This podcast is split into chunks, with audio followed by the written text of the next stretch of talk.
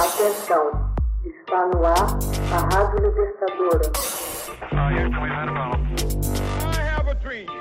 Começa agora o Hoje na História de Ópera Mundi. 17 de junho de 1953. Revolta operária eclode em Berlim Oriental.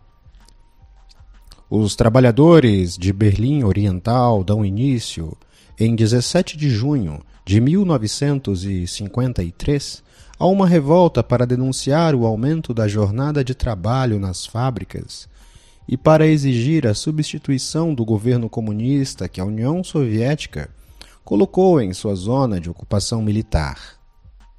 A sublevação aconteceu dois meses apenas depois da morte de Stalin e as tropas soviéticas a reprimiram duramente. Os ocidentais não se manifestaram. Três milhões de alemães do leste se passaram para o lado ocidental antes da construção do Muro de Berlim em 61.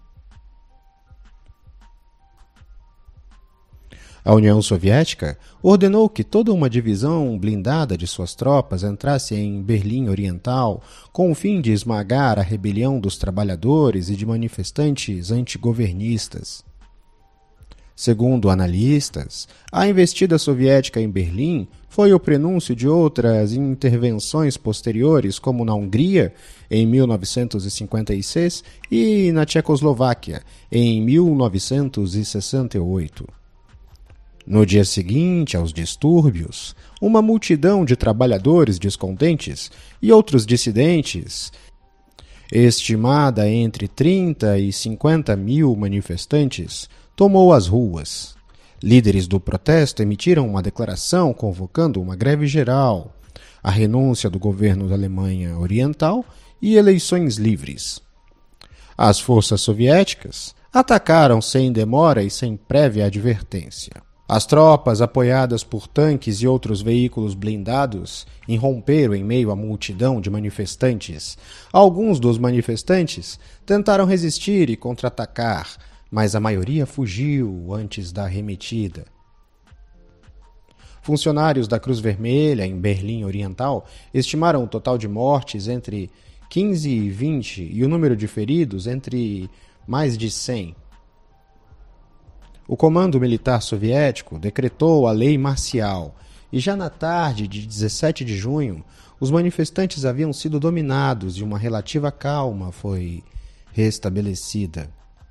Enquanto isso, em Washington, o presidente Eisenhower declara que a brutal ação soviética contradizia a propaganda russa de que o povo da Alemanha Oriental se sentia feliz com seu governo. Em meio à guerra de propaganda em plena Guerra Fria, a emissora radiofônica Voz da América na Europa transmitia que a repressão aos que protestavam era uma boa lição de que o comunismo representava e que os trabalhadores da Berlim Oriental acabavam de escrever uma página gloriosa na história do pós-guerra. Tinham exposto a natureza enganadora dos regimes comunistas.